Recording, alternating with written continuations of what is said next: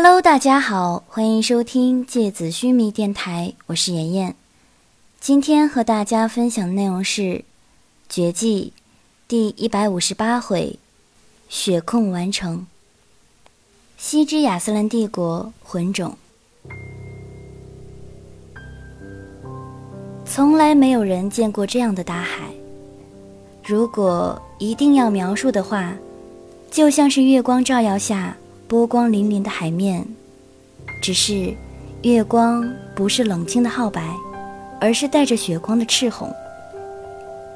而且，这面大海此刻倒悬在本应该是天空的位置，浑浊底部依然是终年不散的云雾，仿佛乳状的大海。云雾之下透出的红光反射到高高的天空之上，天空的位置波涛汹涌，灵光闪烁。云和海之间是峰峦叠嶂的突兀山崖，山崖上密密麻麻的各种魂器，发出或低沉或尖锐的风鸣。魂器仿佛有生命的水草，轻轻晃动摇曳着。如果。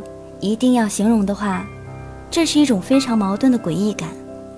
整个魂种弥漫着一种生机勃勃的死寂。头顶之上传来一阵沉闷的涛声，浪涛声越来越近，仿佛有什么庞然大物正在从天空降临，或者说正在从海底深处浮出水面，浮出倒悬于天空的水面。海面隆起的巨大弧度突然爆炸，海银巨大的头颅从海面探出，它发出低沉的闷吼，巨大的兽吼在空旷的海底峡谷里来回震荡。爆炸的水花四散飞扬，如同狂暴的大雨。几秒钟之后，一种从未有人见过，也很难形容的壮观景象出现在这个一片死寂的海底峡谷。一部分水花朝着魂种下方的云海坠落下去，仿佛头顶降下的大雨；而另外有一些水花，却像是被什么神奇的力量牵引着，朝着天空再次上升，重新落回倒悬的海面。这个世界固有的物理准则，在这道微妙的分界线处失效了。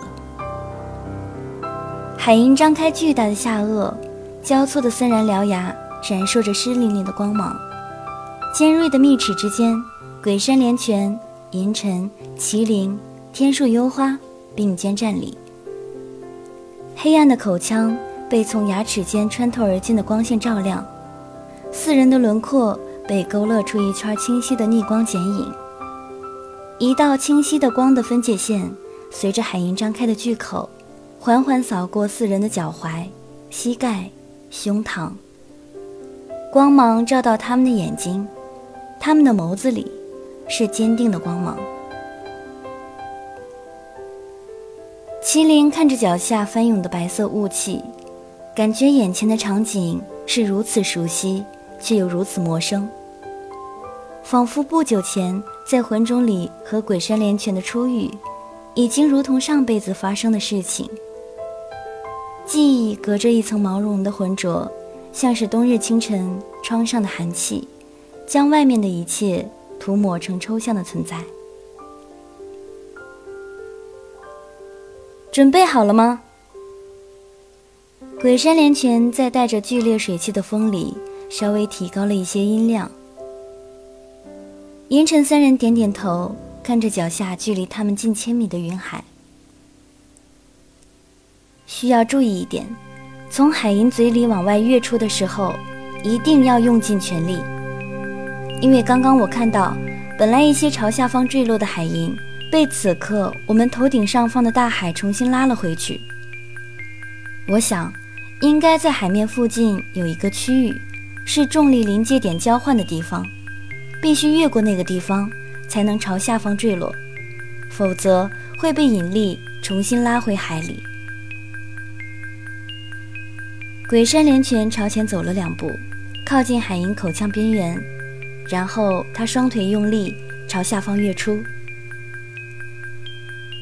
剧烈的风声像是无数的钢针灌进耳膜，无止境的下坠感让麒麟的胃像是被整个掏出身体，翻转了过来。剧烈的眩晕让他想吐。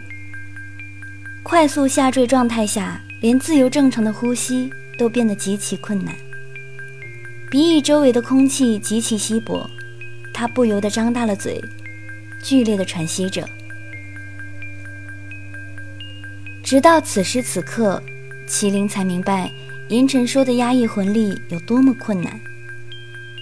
之前他原本以为很容易做到，因为平时没有使用魂术的状态下，魂力也是积蓄在绝印中，并不会在周身游走。然而，在如此长距离的自由落体状态下，身体已经出现了各种各样本能的抵抗，魂力自发地从绝印中。往全身流动，企图通过魂术的力量增强身体的抗性，就像是人在不小心被针刺到的瞬间会本能的缩手一样，是一种对自我生理机能的保护。然而，此刻麒麟需要做的，就类似于要做到在摘玫瑰花被刺到的瞬间，却不会缩回自己的手。他转过头。看着自己斜前方的连泉和银尘，他们领先自己几个身位，因此看不见他们的表情。麒麟勉强回过头，看了看自己身后的天书油花，他的面容完全充血，剧烈的下坠让他的表情看起来有些狰狞。翻滚的云雾越来越近，麒麟知道，一旦进入云海之中。就进入了祝福能够感知的范围，必须在此之前彻底压抑自己体内的魂力。麒麟闭上眼睛，渐渐地开始忽视自己身体上的不适。空旷的海底峡谷，一座又一座千百年来屹立不动的巨大山崖之间，四根金色的丝线闪烁着微光，缓缓地。朝乳液般的云海刺淌而去，金色的光芒越来越弱，越来越小，最后变成了四个小小的黑点。云海的巨浪翻滚了一下，四个黑点瞬间消失在浓雾里。眼前的云雾消散之后，他们再一次看见了那幅地狱般骇人的场景：巨大狭长的峡谷底部。挤满了一条一条又长又粗的蛔虫一样的血红触手，就像是河底密密麻麻的线虫，放大了几十倍的样子。一根根蠕动的触手挣扎在血淋淋的浓浆里。银尘被眼前的场景震惊了，尽管之前他就知道祝福的可怕，但是他也没有想到是这样一种令人难以置信的恐怖。把魂力降到最低了吗？我们已经完全进入他的感应范围了。鬼山连泉转过头，对身后的三人询问。阴沉三人点点头，面容凝重而痛苦。经过刚刚漫长的自由落体下坠，他们裸露在外的肌肤已经被寒风吹得几乎要失去知觉。鬼山连泉深吸了一口气，双眼瞬间变成闪烁的金色。他的脖子上也隐隐发出金黄纹路的光芒，催眠天赋发动。下方蠕动着的红色肉藤缓慢地交错着钻来钻去，渐渐分裂开一个缺口，看起来催眠的天赋正在生效。祝福自己并没有意识到，他的部分触手正在连拳的操控之下进行着缓慢的位移。银尘将两枚女神的裙摆碎片小心地捏在手里，随时准备着催动魂力，将它们激发成可以抵御祝福进攻的原始丝绸状态。一旦连拳的催眠失效，这将是他们最后的一道防线。血淋淋的水面也越来越近，那些仿佛一人环抱粗细的血蛇近在咫尺，上面一个一个蠕动着的带刺吸盘。都看得清清楚楚，还有几秒钟，就完全会撞到祝福的触手之上。如果在那之前，连泉还没有彻底分开祝福的触手群，那么，即使隐藏魂力，也没有任何意义了。银尘感觉心脏剧烈的跳动着，汹涌的魂力在绝印里像是喷薄的火山岩浆般难以压抑。这么近的距离，如果祝福瞬间发动进攻，以他的超高速度和力量，他并不确定女神的裙摆的残片能够抵御这种强度的冲击。鬼山连拳突然双手朝前虚空一伸，巨大的红色蛔虫样的肉藤快速蠕动起来。仿佛拨开风中柔软的柳枝一样，拥挤在一起的巨大触手温柔地分散开来。一口深井般的通道出现在四人下坠路径的前方。鬼山连泉的双眼完全看不到焦点，金色光芒在里面仿佛煮沸的液态黄金。四人飞快坠进祝福的体内，垂直的通道像是一口深井，井壁是交错缠绕着的。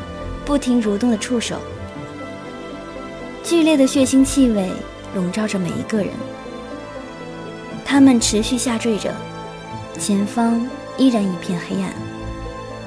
没有人可以预测祝福的体量究竟有多么庞大。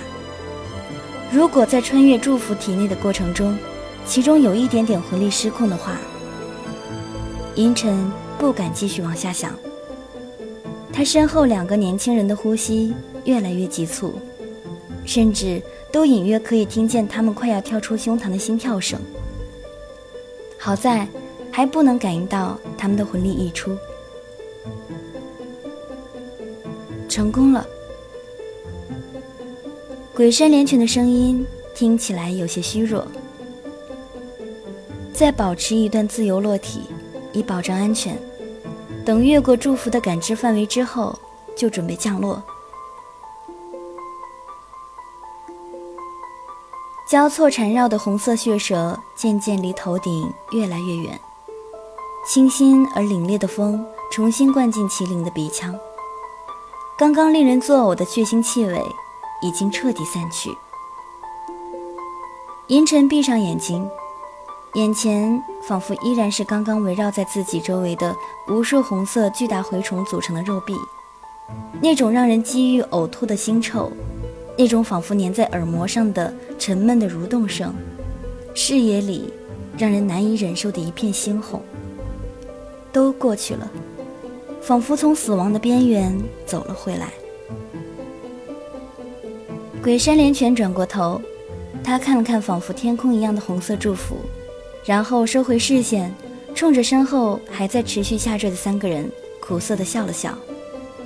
他刚刚持续高强度的发动了太长时间的催眠天赋，此刻，他的魂力已经处于极低的状态，他甚至自己都没有把握，如果祝福的体量再大一些，自己是否能够坚持到穿越完他整个庞大的身躯？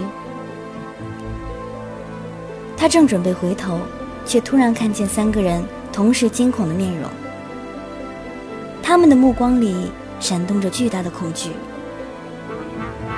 怎么了？鬼山连泉突然意识到一种非常熟悉的感觉，但是他想不起来这种感觉在什么地方出现过。连泉，你的眼睛。阴沉的声音颤抖着，像是被风吹得摇摆断续。鬼山连泉睁着一双完全漆黑，仿佛黑色墨水浇灌而成的两颗眸子，一动不动地看着他们。他的眼睛里已经没有任何的光芒，仿佛最漆黑、最漆黑的夜空，没有星光，没有尘埃，只有最深、最绝望的黑暗。寒霜寺昼夜，鬼山连泉四人。已经通过天王找到，他们还潜伏在雷恩天树幽花的郡王府。你们二人即刻前往，分别执行各自的任务。